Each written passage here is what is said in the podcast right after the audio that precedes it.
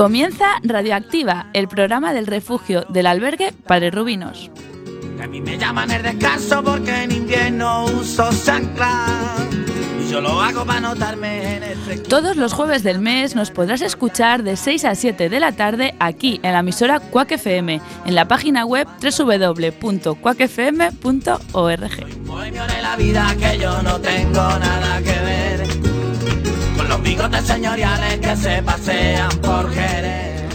Y aquí estamos, una semana más, esta vez sin retrasos por problemas técnicos, en tu programa favorito de tu emisora favorito, Cuac FM. A las puertas de los carnavales nos encontramos esperando que las inclemencias meteorológicas nos den una tregua para poder celebrarlos por todo lo alto.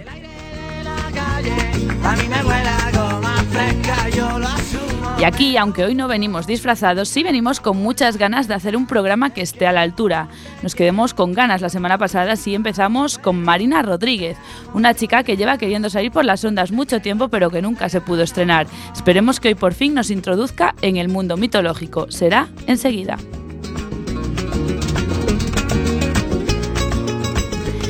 Después le seguirá otra voz nueva. Jesús Tofe nos relatará un cuento escrito por él mismo.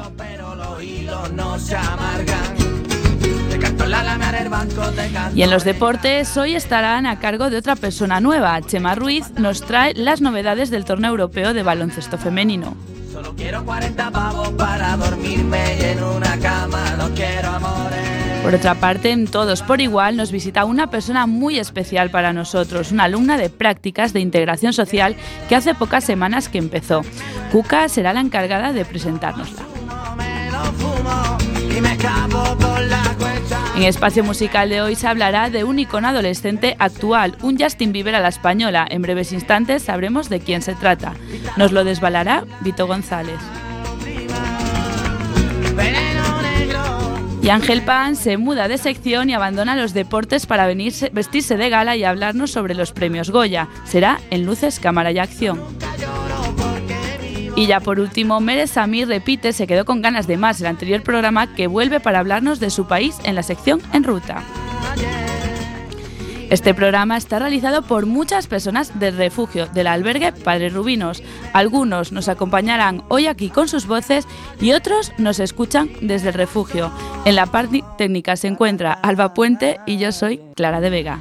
¡Empezamos!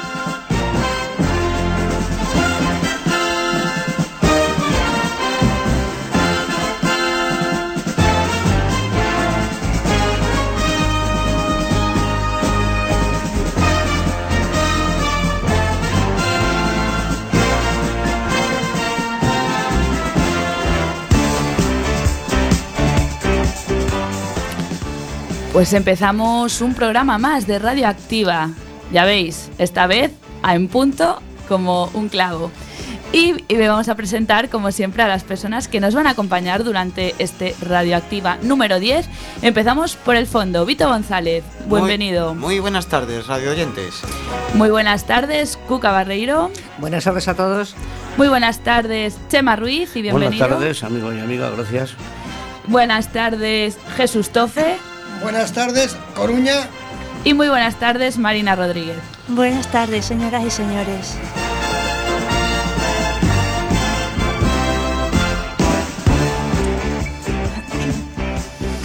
Pues arranca el décimo programa de Radioactiva y lo hace con Marina Rodríguez, que hoy debuta en los estudios de Quack FM. Y no sería por las ganas que tenía de venir, pero hoy por fin se ha hecho realidad. Está aquí para descubrirnos el misterioso mundo de dioses mitológicos, esotéricos. En concreto se centrará en una, pero mejor la escuchamos. Marina Rodríguez.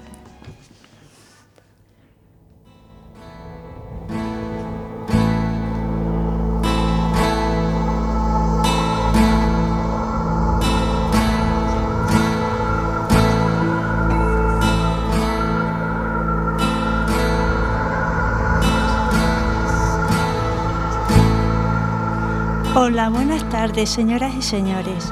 Me llamo Marina y les traigo un tema relacionado con un poco de mitología, religión y esoterismo. Les voy a hablar brevemente de una diosa que llegó a mi vida en 2016 y se quedó conmigo. eh, soy creyente en ángeles, dioses y hadas.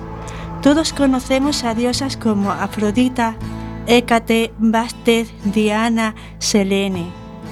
Pero hay una sobre todas ellas que pertenece a una genealogía celeste pleyadiana llamada Anunnaki. Ella, junto a su padre Ea Enki y otros Anunnakis, formó parte de la historia divino-religiosa de Mesopotamia, Sumeria, más adelante Babilonia. Inanna es una gran diosa asociada al planeta Venus, la estrella de ocho puntas y los minerales de lápiz lazuli y diamante, que son unos de sus atributos. Inanna Istar, diosa de Mesopotamia, también rige los Med del cielo, que son como tablillas intercibernéticas del destino y las estrellas, las cuales consiguió de su padre Ea Enki. Es una diosa asociada al amor, muy apasionada en todo lo que hace. También se involucraba con la guerra para obtener más poder y victoria sobre los enemigos. Es una diosa a la vez muy melosa y cariñosa. Quien desee conocerla irá conociendo también su vínculo con los ángeles y las Pléyades. Es una diosa que fue muy difamada por las religiones del valle de los ríos Éufrates y Tigris, donde justo se originó la historia de la venida de los Anunnakis a la tierra, según las tablillas sumerias de Ninive. De Inanna se conocen varios sucesos, como por ejemplo su descenso al reino de los muertos, del inframundo, gobernado por su hermana Eregiscal. Estuvo muerta tres días y fue resucitada por su padre Enki. La ciudad protegida de Inanna era Uruk. Ella tenía siete templos. Ahora entraremos un poco más en el campo esotérico de contacto y conocimiento divino de esta señora divina. Cuando Inanna aparece en su vida es porque, entre otras cosas, ha sido durante mucho tiempo la fuente de la cual todos se han alimentado y nutrido. Se está secando poco a poco y tiene que volver a abastecerse, nutrirse nuevamente. Inanna simboliza vivir nuestra vida, volcarnos hacia nosotros y completar las facetas y deseos que nunca hemos realizado ya sea por temor, por circunstancias de la vida, etc.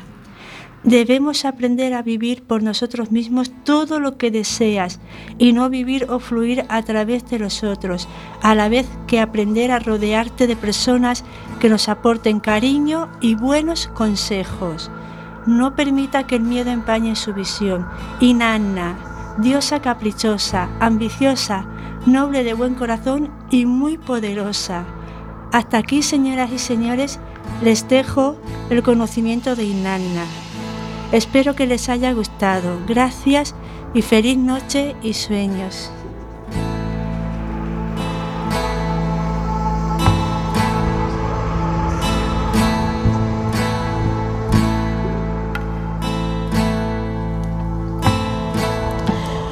Muchas gracias Marina por adentrarnos un poco en este mundo y ponernos en conocimiento de esta diosa Inanna. Como decimos siempre, Radioactiva es un programa abierto en el que se pueden expresar libremente las inquietudes de cada una de las personas que participan cada jueves. Gracias Marina por mostrarnos hoy las tuyas. Y seguimos con un cuento sacado de las manos y de la cabeza de Jesús Tofe. Lo escuchamos.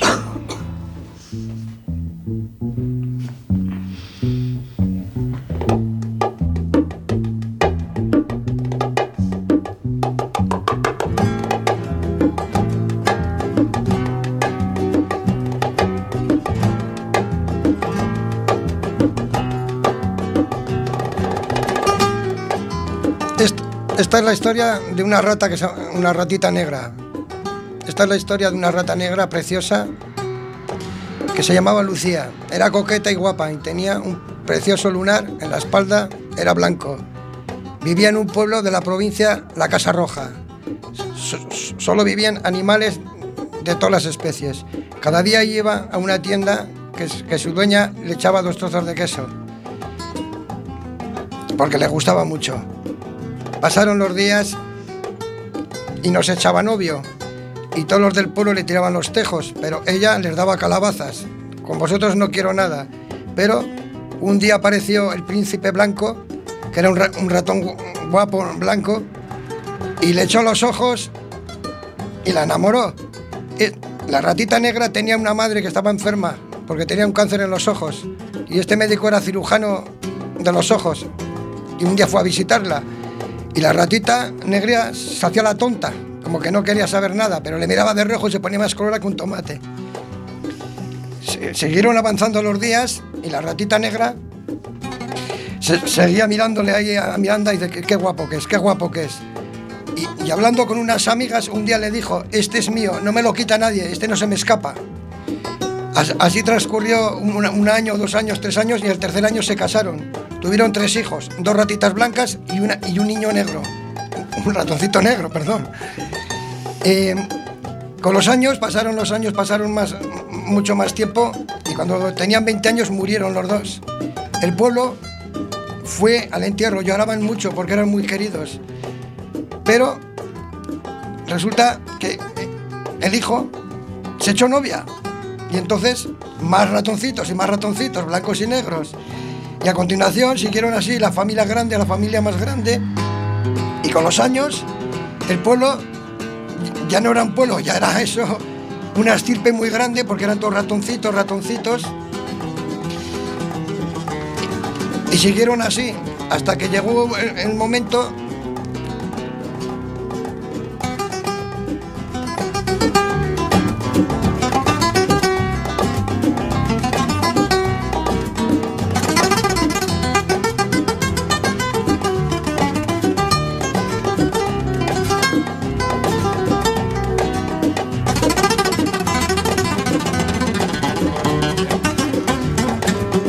historia de la ratita negra. Espero que os guste y si alguno quiere ya le haré más cuentos. Pero muchas gracias. Gracias, gracias, gracias.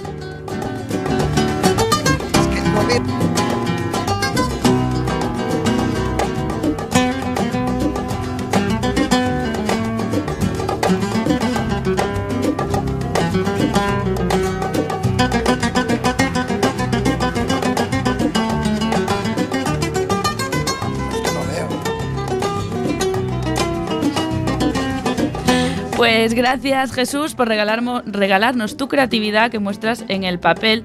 Y bueno, tenemos que decir que si no lo habéis escuchado es que no veía bien el papel y por eso le costaba un poco leerlo. Pero todo sale de su cabeza. Esperemos que nos regales otros cuentos más en días venideros de, de Radioactiva. Bueno, me está mostrando un poema. ¿Quieres leerlo? Venga, pues vamos a escucharlo un poquillo más. Jesús Tofe. Cuando me muera, no me vengas a llorar, que me echen tierra debajo, que soy la libertad. La luna está sola, el sol baila al compás, que cada noche no de luz no te vaya a cegar. La rosa de mi jardín está llorando porque no tiene hojas en abril. Otoño, pero es débil, que sueño con vivir solo e infeliz. Gracias, gracias Coruña.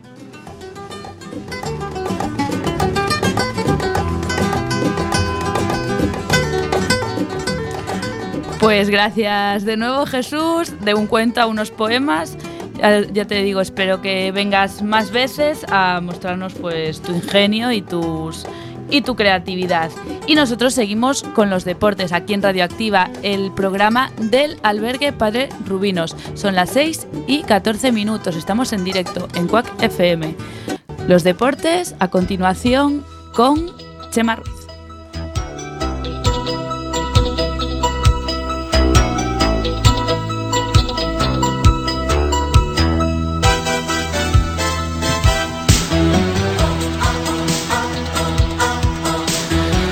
Bueno, pues muy buenas tardes, amigos oyentes de nuestra emisora.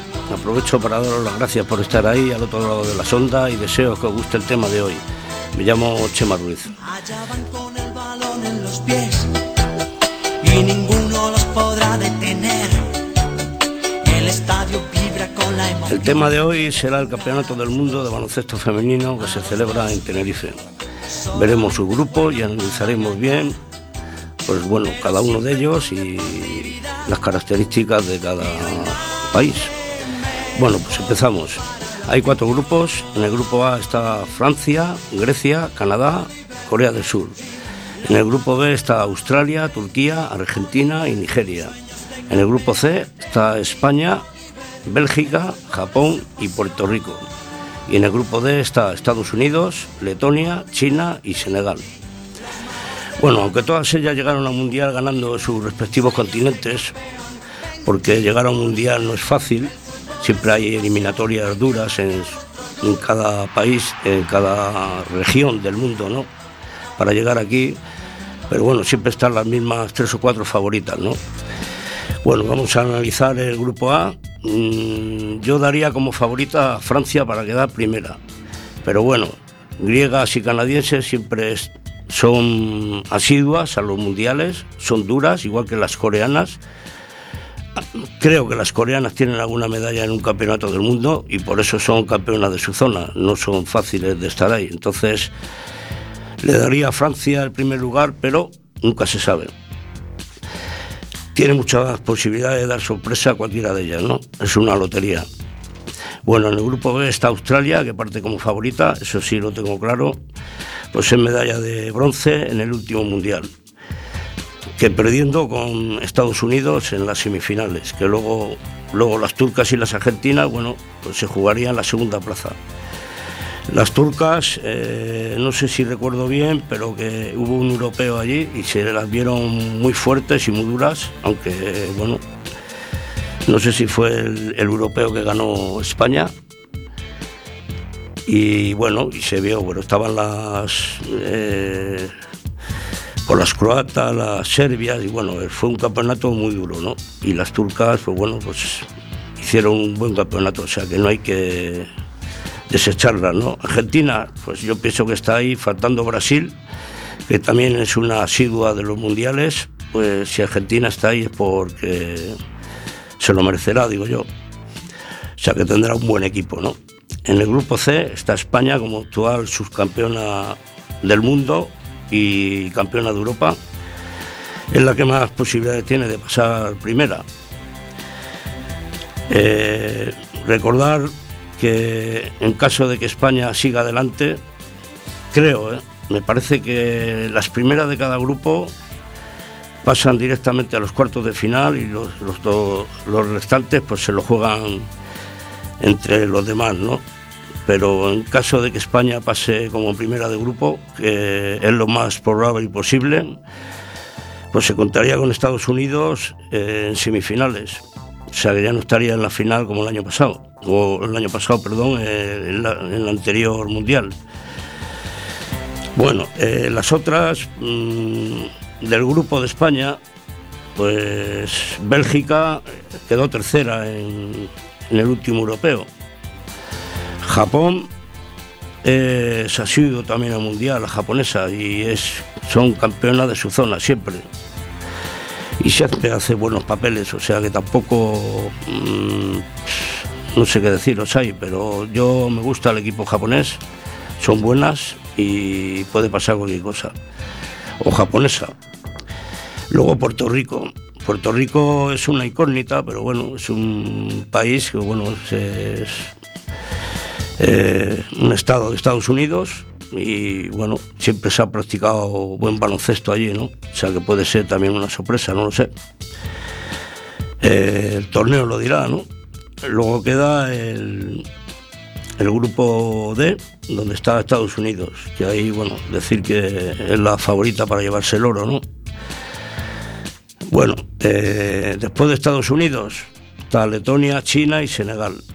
Bueno, China creo que tiene alguna medalla también en algún mundial, siempre está también ahí en los mundiales y creo que China va a ser detrás de Estados Unidos la que pase a, la siguiente ronda. No sé cuántas rondas hay, tampoco me he informado ahí a fondo, lo digo para no meter la pata, pero no sé si pasan dos o tres. Pero vamos, que estoy diciendo las dos primeras, ¿no? Bueno, entonces, mm, en mi opinión, Estados Unidos, España y Australia subieron al podio en el último mundial, pues bueno, son de las favoritas por lo menos a llegar a semifinales. Aunque España, os digo que si llega se encontrará con Estados Unidos, que fue lo que evitó en el último mundial que llegó a la final, y, fue Australia la que perdió con Estados Unidos. Entonces, este año le tocará a Australia, digo yo, de, no cruzarse con, las obras de Estados Unidos, que vamos, en estos momentos, pues bueno, es casi imposible, no digo posible, no es nadie imposible, pero es muy difícil ganarlas, ¿no? Va a influir mucho también eh, los cruces que haya. Entonces, esto es, fallas un partido y luego para levantar cabeza, pues va a costar mucho, ¿no? No lo primero, lo mismo que da primero que segundo. Entonces, eh, los cruces y, lo que te toque, pues va a ser un, lo que, bueno, lo que predestina un poco el, el campeonato, ¿no? Pues nada, esto es lo que tenía para deciros. espero que España haga un papel y bueno, me despido. Un saludo a los amigos y amigas de, de la emisora y que paséis buena tarde.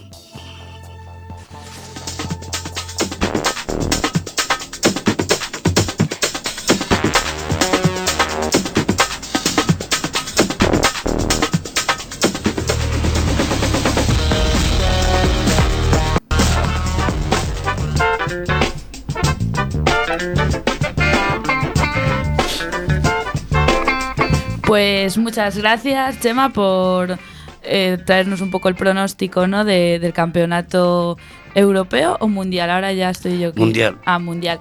Mundial femenino. Nunca se habló de, de, de, torneos femeninos aquí en Radioactiva. Entonces, bueno, me parece un punto muy importante que espero que, que sigamos por esa línea. Y nada, estamos aquí en Radioactiva, el programa del albergue Padre Rubino. Son las 6 y 22 minutos. Estamos en directo en Cuac FM. Recordad que nos podéis escuchar en directo a través de la página web www.cuacfm.org. A continuación, en Todos por Igual, una visita muy especial, una alumna de prácticas que hace un par de semanas que está con nosotros trabajando, la verdad que cogió el hilo perfectamente y Cuca va a tener la oportunidad de, entrevistarla y así poder conocer un poquito más de ella. Es a continuación, en unos minutos, no os vayáis.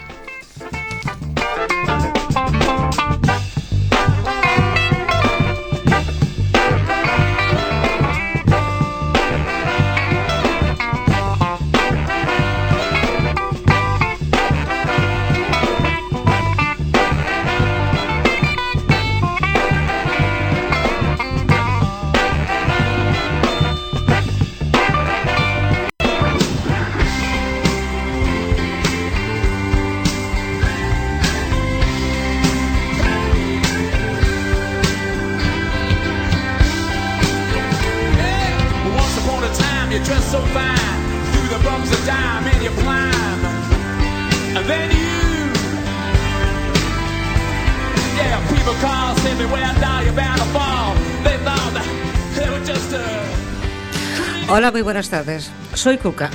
Bienvenidos a nuestra sección Todos por Igual, sección que, como bien sabéis, trata de presentar a distintas personas relacionadas con muchos temas de índole social, es decir, trabajadores sociales, educadores, integradores, representantes de entidades y muchos más que se preocupan por sus semejantes y tratan de mejorar y hacer más justo este mundo en el que nos ha tocado vivir. Hoy tenemos el placer de contar con la presencia de Isabel Corral, integradora social que está realizando sus prácticas de formación en el refugio de Padre Rubinos. Buenas tardes Isabel y muchas gracias por aceptar nuestra invitación. Hola, buenas tardes, ¿qué tal? Gracias a vosotros por invitarme. Eh, te veo como, como lo que eres, una persona muy joven y con mucho tiempo por delante. Así que mi primera pregunta sería que me gustaría que nos contases un poco cómo decidiste hacerte integradora social, qué es lo que realmente te atrajo de esta formación y de esta carrera. Bueno, creo que es una pregunta un poco difícil, pero supongo que es algo que viene dentro de la persona de cada uno. Hay gente que tiene vocación por unas cosas, otros por otras. A mí me tiraba mucho, pues, un poco tema de la justicia. Me parece lo más justo que todo, que haya una sociedad que sea, que cada persona, cada individuo sea igual a la, a la otra persona, a las personas que tenga al lado. Y creo que es algo que deberíamos eh, contribuir todos. Eso es lo que más me llamó la atención. me dan las ganas de saltar la mesa y darte un beso directamente, porque yo soy de ese tipo, porque llevo mucho tiempo, o sea, tuve mucho tiempo de voluntariado. Entonces, eh, lo que pasa es que sabes que ahora está muy cambiada toda la materia de, de estudios sociales y todo lo demás, y entonces eh, nos gustaría, porque mucha gente no tiene ni idea de cómo van los tiros, si nos podrías contar brevemente en qué consiste la labor más inmediata, es decir, de día a día de un integrador social. Sí, la verdad es estas profesiones no están muy claras para, para, nadie. Al menos que te toque a ti estudiar o que quieras dedicarte, la verdad que mucha gente no sabe a qué nos dedicamos realmente. Bueno, un integrador, integradora social, yo creo que es, eh, siempre desde mi opinión personal. Por supuesto, como la mía. creo que es la persona, lo que tú has dicho, que está ahí día a día. Normalmente la gente que está, bueno, que por determinadas circunstancias está en un momento de de más vulnerabilidad es por también tiene falta de, una red de apoyo, de alguien que se pueda apoyar y que, y que le dé pues ese empujoncito. Somos como una palanquita que le ayuda pues, pues a seguir adelante y a que, esa persona quiera seguir motivándose y que pueda eh, seguir moviéndose por el mundo. Al final es lo que tienes que hacer, moverte día a día y creo que es lo que principalmente hace un integrador, estar ahí día a día y apoyar a las personas para que, para que crezcan personalmente. En tu opinión, y esto digo que es en tu opinión porque yo tengo una muy concreta, eh, la integración social me parece estupendo para la gente que tiene problemas, pero ¿tú crees que no solo es válida en casos, o sea, recurrimos a la integración social cuando en el fondo hay gente en riesgo de exclusión y entonces hay que intentar integrarla en la sociedad? Pero quizá debería de ser algo promocionado desde la infancia para lograr futuras generaciones de ciudadanos solidarios que no necesitemos que nos integren, sino integrarnos por nosotros mismos? Eh, sí, creo totalmente que la mayoría de problemas que hay actualmente eh, en el mundo en general, me voy a atrever a decir esto, eh, se erradicarían si hubiese una buena educación, si la educación se, se fundamentase en, en que tengamos una mirada más colectiva. Siempre tiramos hacia el individualismo, mirar por nosotros mismos qué pasa conmigo, qué pasa conmigo, pero para crecer en una sociedad, la sociedad lo que tiene que hacer es, ser un conjunto en realidad. Que haya personas en riesgo de exclusión social es un problema de que algo falla en esa sociedad, que esa sociedad no está avanzando como tendría que avanzar. Eh, creo que la educación es súper importante, súper importante. Mm, cuando excluimos a una persona o ya sea lo que tú dices por riesgo de exclusión social, porque, perdón, porque tenga algunas circunstancias que, bueno, al fin y al cabo es suerte, es suerte, porque de un día para otro te puede cambiar la vida totalmente. Eh, creo que, que estas personas, o sea, cualquiera persona puede estar excluida. Mira lo que pasa hoy en día en los colegios, que hay bullying, que hay, bueno, moving en el trabajo y cosas así. Yo creo que, que todos deberíamos pues eso, mirar un poco más hacia los lados, no solo al individualismo, y que deberíamos desde la infancia empezar pues a, pues eso, a mirar para alrededor y, y ayudarnos un poquito todos para poder crecer individual y como sociedad. Una respuesta perfecta y realmente comparto tu opinión totalmente. Eh, hasta el momento, y no quiero que sea en absoluto una pregunta comprometida, mm. pero después de iniciar tus prácticas ¿Qué has aprendido que no habías encontrado en la formación puramente académica, al encontrarte, es decir, con, el problema real? Hmm. Muchas cosas, la verdad. Eso, tú cuando estás en, pues eso es lo que tú dices, en, la, en, una escuela, estudiando para esto, tú estás en una burbuja, realmente. No ves, a ti te preparan, digamos, para que, para que te enfrentes a estas situaciones, pero Normalmente la gente que nos dedicamos a esto, pues somos personas empáticas, que nos solemos poner en el lugar del otro mm, bastante, digamos. Y cuando, cuando sales afuera, lo ves todo mucho más a flor de piel. Yo lo que, lo que más he aprendido, hasta ahora llevo poco tiempo, pero lo que más he aprendido que un gesto tuyo es muy importante para otra persona. Lo que para ti a lo mejor es insignificante, no insignificante de no darle importancia, sino que insignificante en el sentido que no te, no te causa ningún esfuerzo, pues por ejemplo, sonreírle a una persona, la persona que recibe esa sonrisa a lo mejor ha tenido un día duro, ha tenido, bueno, por lo que sea, pues no está en su mejor momento, y sí que es importante para ella. Yo creo que no solo los integradores, educadores, todos sociales, esto es trabajo de todos. Cuando te encuentras a otra persona por la calle, pues de sonreír, ser amable, y esto puede cambiar mucho la vida de todos nosotros. Perfectamente de acuerdo. Un buenos días o un buenas tardes a tiempo puede ayudar mucho a una persona. Eh, como ya he dicho, tú eres una persona muy joven y ahora voy a hacer algo que la señora directora no lo tiene en su guion, pero les voy a decir que como en la radio no se puede ver, Isabel es una mujer, bueno, una joven, podemos decirlo, comparada con mi edad, pero que se le ve una determinación en sus ojos, en su mirada, aunque os parezca muy frágil, es una persona como determinada. Entonces te voy a hacer una pregunta, o sea, porque te digo que estoy segura de que a tu formación, la que estás haciendo, unes las ganas. ¿Cómo te ves dentro de unos años? ¿Cuál sería realmente tu meta dentro de un trabajo de tipo trabajo social? Bueno, antes que nada, muchísimas gracias, Cuca. la verdad, esto no me lo esperaba. Es la verdad, es la verdad. Ahora mismo tu pequeño gesto acaba de alegrarme a mí. bueno, ¿dónde me veo yo? La verdad, mi objetivo ideal sería que esta profesión no existiese. Es, mm. Viene con una pregunta que me hiciste antes que sobre la educación. Mi objetivo ideal sería ese, pero hay que ser realistas. Y mi objetivo pues sería a lo mejor poder tener mi propio proyecto, mi propio recurso en Coruña, donde realmente vea que, que funciona y que, y que es necesario que para la sociedad en la que vivimos. Sería mi... Eh, ahora te voy a hacer una pregunta que es mi opinión, totalmente es mi opinión, pero creo que ya hablamos de eso antes. Eh, yo creo que el trabajo social, sea de educador o de lo que sea, es un trabajo duro y vocacional.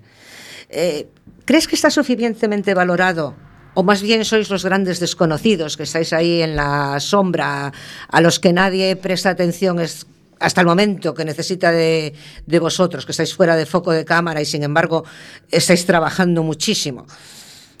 Sí. La verdad creo que es una profesión, bueno, como esta y muchos cuidadores. Hay cuidadores, por ejemplo, también lo creo de las amas de casa, amos de casa.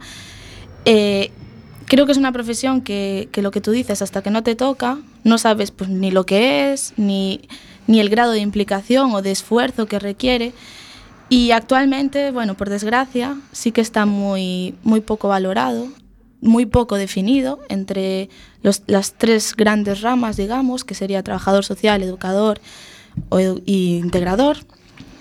Y creo que, que es un trabajo que, que, requiere mucho esfuerzo, que es muy necesario, cualquiera de los tres, y que no nos olvidemos que estamos trabajando con personas, que no son objetos ni son nada, son personas y a las que tienes que, que tener, bueno, pues, pues un trato eh, de implicación y, que requiere su tiempo, no es, no es un trámite simplemente.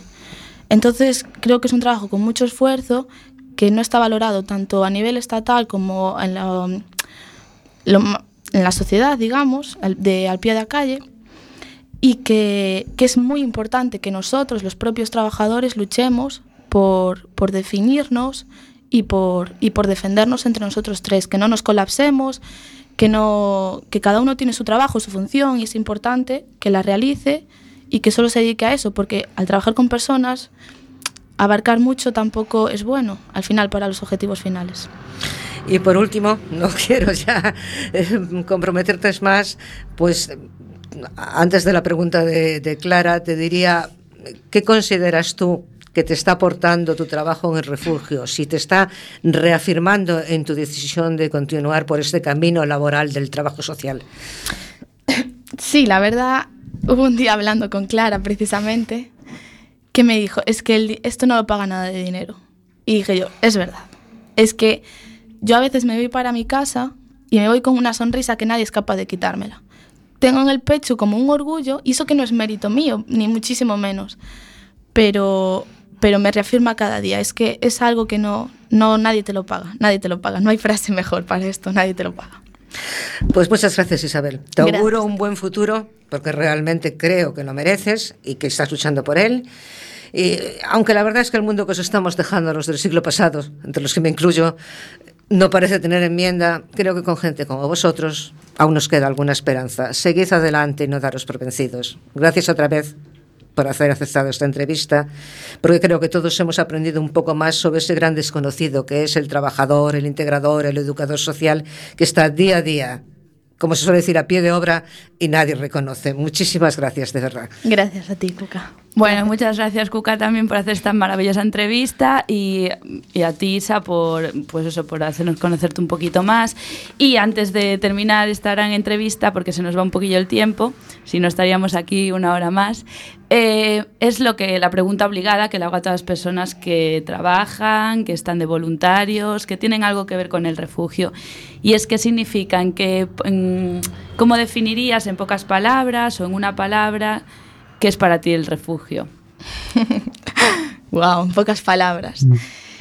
Yo lo consideraría como un hogar temporal. Un hogar, no una casa, un hogar temporal. Bueno, pues estoy muy de acuerdo contigo. El temporal es, está bien porque no nos olvidemos que el albergue es algo temporal, ¿vale? Luego las, las personas siguen su vida. ojalá no tuviese que haber un albergue, como bien decías, o una, unos recursos sociales, sino que todo el mundo tuviese una casa, un techo y un hogar pero nos quedamos con eso, un hogar temporal. Pues muchísimas gracias. Isa. Gracias a todos vosotros. Y nosotros continuamos con Vito González en Espacio Musical.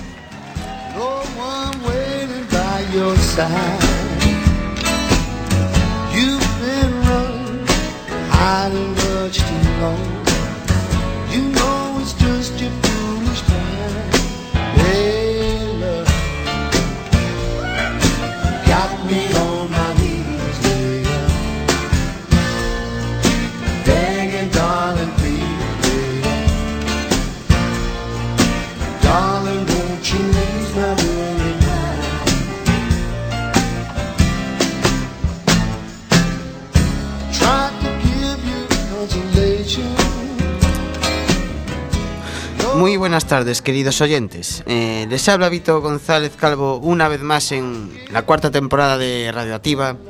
Y hoy le hablaremos de un joven cantante que trae loquitas a todas las jóvenes de entre 12 y 17 años. Sí, hablamos de las Abrames, o sea, más concretamente de Abraham Mateo.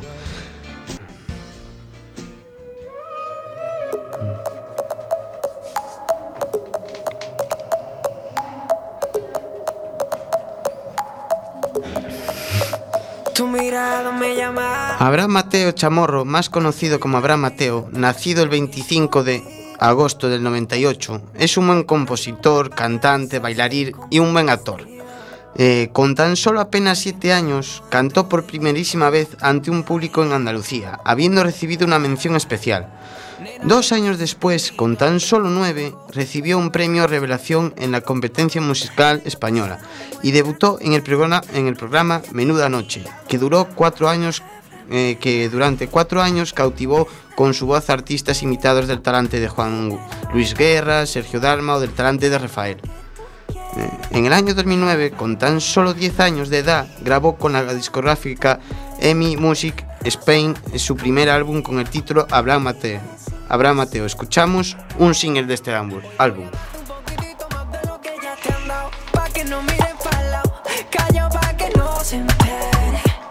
eso a ti no te conviene. Guárdame tu celular como tu amiga por si te agarran en la movida. No sepa quién soy.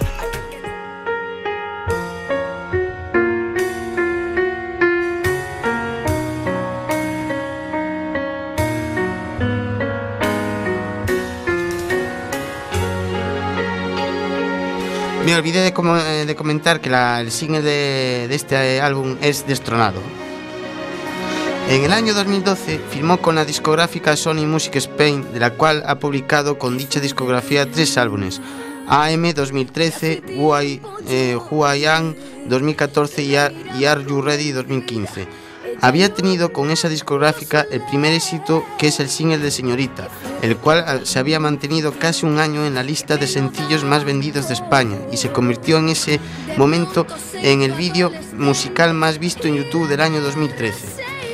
En el año 2017, el tema musical de Loco Enamorado, donde colabora con Farruko y que se había colocado en la lista de Hot Latin Songs de Billboard en los primeros puestos de las listas de los países habiendo tenido certificados de oro y platino, tanto en España, Estados Unidos y Latinoamérica.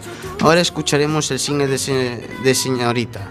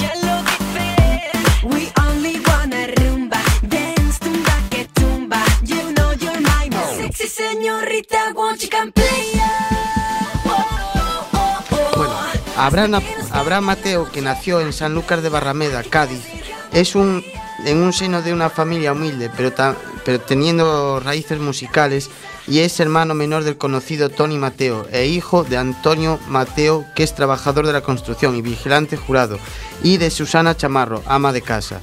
Con tres años eh, era fan de Operación Triunfo y supongo que lo seguirá siendo después de volver a Operación Triunfo a las emisiones televisivas. Según un artículo que fue publicado en la famosa revista estadounidense Billboard, lo describe como el niño pródigo y según relata una revista lo compara con su forma de cantar y bailar con nuestro querido y amado rey del pop. Según mi experiencia personal de un concierto que vi de, Abra- de Abraham Mateo en el Coliseo aquí en Coruña, ya hace años, eh, no lo recuerdo el año, pero mi hermana la pequeña sí, porque lo fue a ver la- y fuimos la familia entera. Y por ese mo- motivo este esta sección más bien la hice para la pequeñaja de casa. Y para finalizar el programa nos despedimos con el singer de Lánzaro.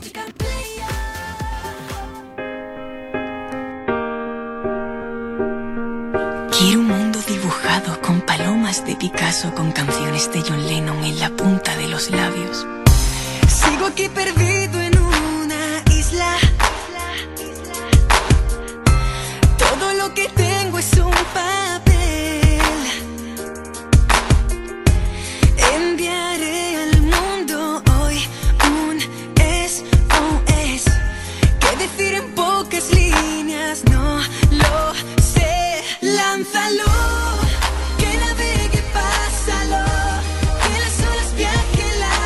Y bueno, eh, nos despedimos del espacio musical por hoy y hasta la próxima.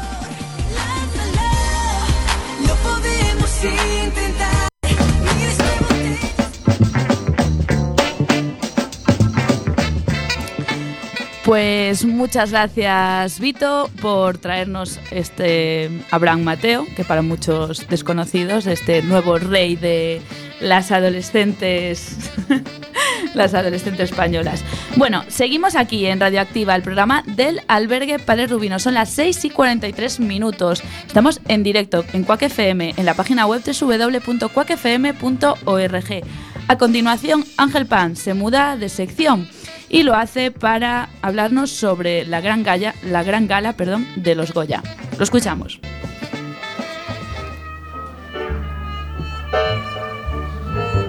Cuando leemos una historia, la habitamos. A ella más que nada en el mundo le encantaba el momento en el que terminas un libro. Buenas tardes y de nuevo gracias por estar ahí una tarde más. Os habla Ángel. Hoy en Luces, Cámara y Acción vamos a hablar de la gala de los premios del cine español, los Goya, celebrada el pasado sábado. La gala fue presentada por los humoristas Ernesto Sevilla y Joaquín Reyes, que quizá por estos nombres a lo mejor no los conocéis, pero si os hablo de la hora chanante o Museo Coconut, quizá os resulten más familiares. Dijo en su perfil de Instagram Ernesto Sevilla que la gala fue una mierda, pero que guapo iba, así como también nunca podréis conmigo porque soy idiota. Seguro que costaría decidir cuál fue la mejor, pero la peor ya sabemos que ha sido esta. Eso tiene su mérito. Me hace cierta ilusión, lo digo en serio. Joaquín Reyes explicó en el mismo medio que durante la gala tuvo la sensación que las bromas estaban yendo bien, que encajaban con el tono de la noche, porque dentro se vive de una manera diferente, aunque ha admitido que no ha funcionado. Con la que estaba cayendo fuera en todos los sentidos, me refiero al domingo, me quedé en cama escuchando música medieval, aseguró Joaquín Reyes respecto a las críticas sobre su trabajo y el de su compañero. En cuanto a los premiados, el Goya a la mejor película se lo ha llevado este año La Librería.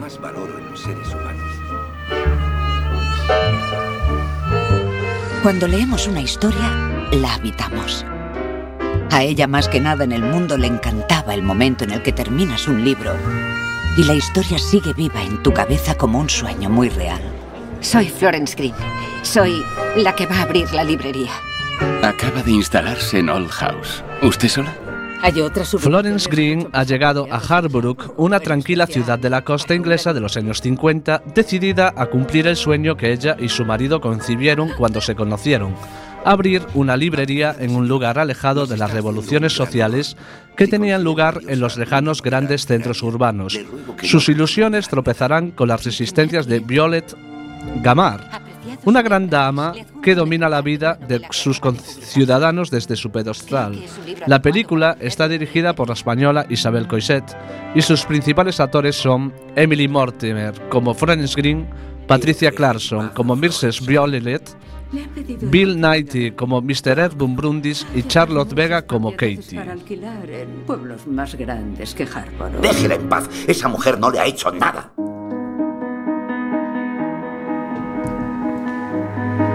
El Goya a la mejor dirección Nobel ha recalado en Carla Simón por Stew 1993. Dicha película está protagonizada por Laia Artigas que interpreta a Frida, Párvula Blanco como Chesca, Edna Campillo que es Irene y Bruna Cusi como Marca, tía de Frida y madre de Ana. Abundancia. ¿Y tú por qué no estás plurando?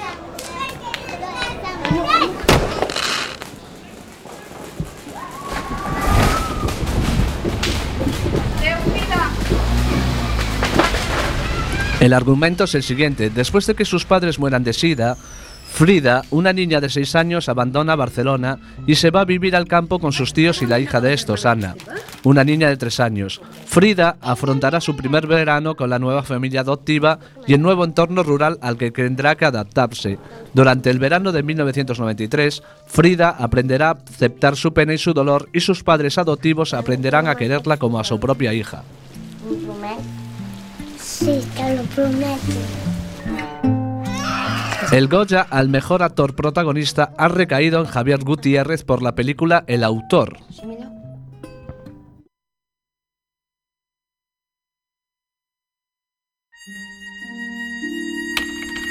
Llevaba todo el día en casa dándole vueltas al asunto. Nadie confiaba en él y eso le volvía inseguro. Pero James sabía que tenía que lograr lo que se había propuesto y que más tarde o más temprano lo conseguiría. De ello dependía su futuro y el... Álvaro se separa de su mujer, Amanda, una exultante escritora de bestsellers y decide afrontar su sueño, escribir una gran novela. Pero Álvaro es incapaz, no tiene, ti- no tiene talento ni imaginación. Guiado por su profesor de escritura, indaga en los pilares de la novela hasta que un día descubre que la ficción se escribe con la realidad. Álvaro comienza a manipular a sus vecinos y amistades para crear una historia, una historia real que supera la ficción. El elenco que realiza esta película es el siguiente: Javier Gutiérrez como Álvaro, María León como Amanda, Antonio de la Torre como el profesor de escritura y entre otros actores podemos destacar, destacar perdón, a Adriana Paz, Tenos Huer- Huerta, Adelfa Carbo y está dirigida por Manuel Martín Cuenca. Por último, el Goya a la mejor actriz protagonista ha sido para Natalie Poza con la película No sé decir adiós. Mientras tanto, tú te quedas en el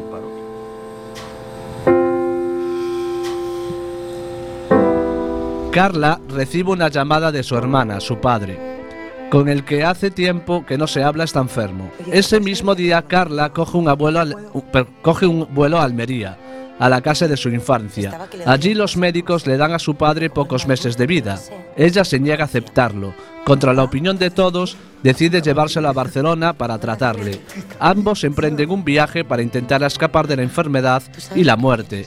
Y es en esa huida donde se terminarán encontrando, donde finalmente se podrán decir adiós. Los protagonistas principales, entre otros, son Natalie Poza, Juan Diego, Lola Dueñas, Po Durá, Miki Esparvé y César Barberá. Tenemos que hacer lo que nos dijo el primer médico. Hasta aquí, luces, cámara y acción esta semana. Esperando que, hayas- que hayáis disfrutado. Un saludo y buenas tardes a todos y todas. No hace falta que compre nada.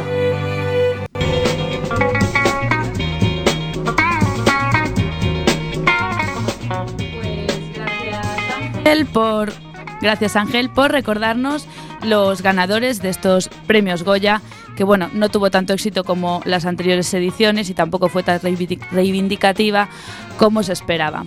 Pero bueno, ahí están los premiados para los que no pudisteis verla. Y seguimos eh, con Radioactiva, el programa del albergue. Son las 6 y 50 minutos, estamos ya al final del programa. Y toca la sección de viajes en ruta. Samir nos va a traer, bueno, nos va a contar, perdón, un poco eh, cosas sobre su país, sobre Túnez. Lo escuchamos.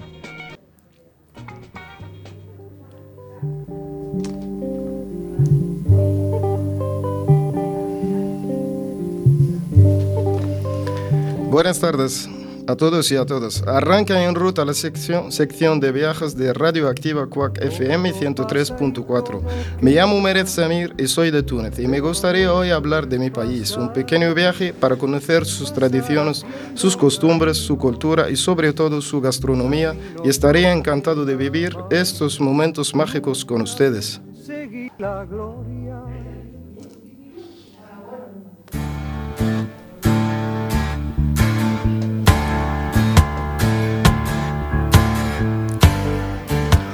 Un pequeño paraíso situado en el norte de África llamado Túnez, con una población actualmente compuesta de 12 millones de personas. Su moneda se consiste en dinar.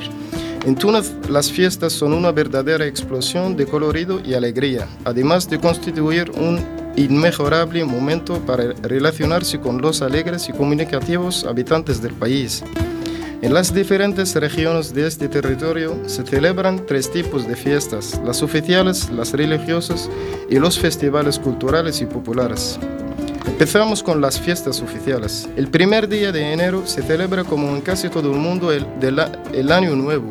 El día 18 del mismo mes se conmemora el aniversario de la Revolución de 1952. El 20 de marzo se celebra en todo el país el Día de la Independencia. La fiesta grande, día en el que se cocina una gran comida, especialmente cordero, como recuerdo del sacrificio de Abraham. El 13 de agosto es el Día de la Mujer, es un día especial en Túnez, que conmemora el código de estatus personal o lo que es lo mismo, la igualdad jurídica de ambos sexos. Algo muy difícil de ver en un país árabe. De hecho, Túnez es el único país que lo ha conseguido hasta el momento. Festivales tunecinos. Los festivales en Túnez se pueden dividir en varios grupos, no obstante, los dos grupos principales son los festivales populares o locales, con una tradición muy puramente regional, y los festivales nacionales con un carácter más occidental. En todos ellos hay un colorido y alegría sin igual. Festivales populares y locales. Festival de Nefta se celebra durante el mes de abril, siendo un típico festival bereber en el que participan distintos conjuntos fol- perdón, folclor, folclóricos. Festival de Testo, dedicado especialmente a la música maluf de origen andaluz y tiene lugar en el mes de junio. Festival del Vino en, en Grombalia. Se festeja en el mes de septiembre, en el mes de la vendimia, en el que se queda disfrutar de los magníficos vinos de Túnez. Festival del Sahara en Duz.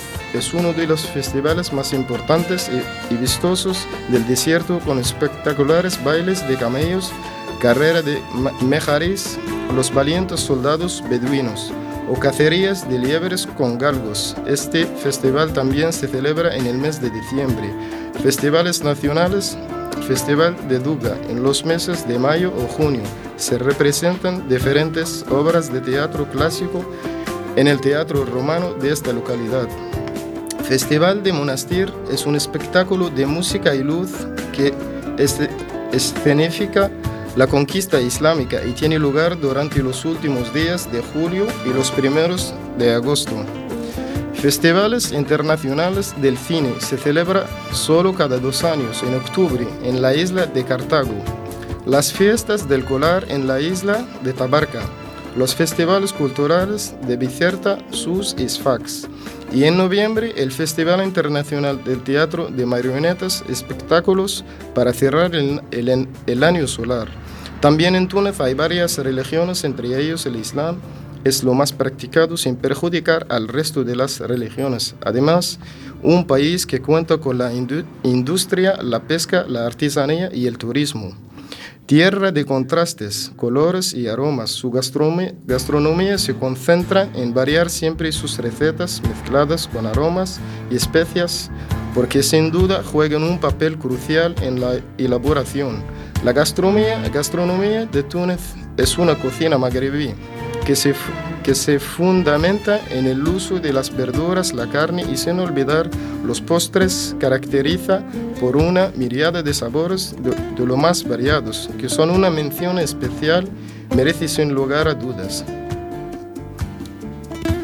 El apartado de sus recetas, dulces, emplagosos y recetas calóricas, pero gustos exquisitos conforman un menú inesperado que sorprenderá y deleitará por igual, aunque se sea reticente. A, continu- a continuación se exponen los platos principales dulces en un fen- fenómeno llamado el baklava.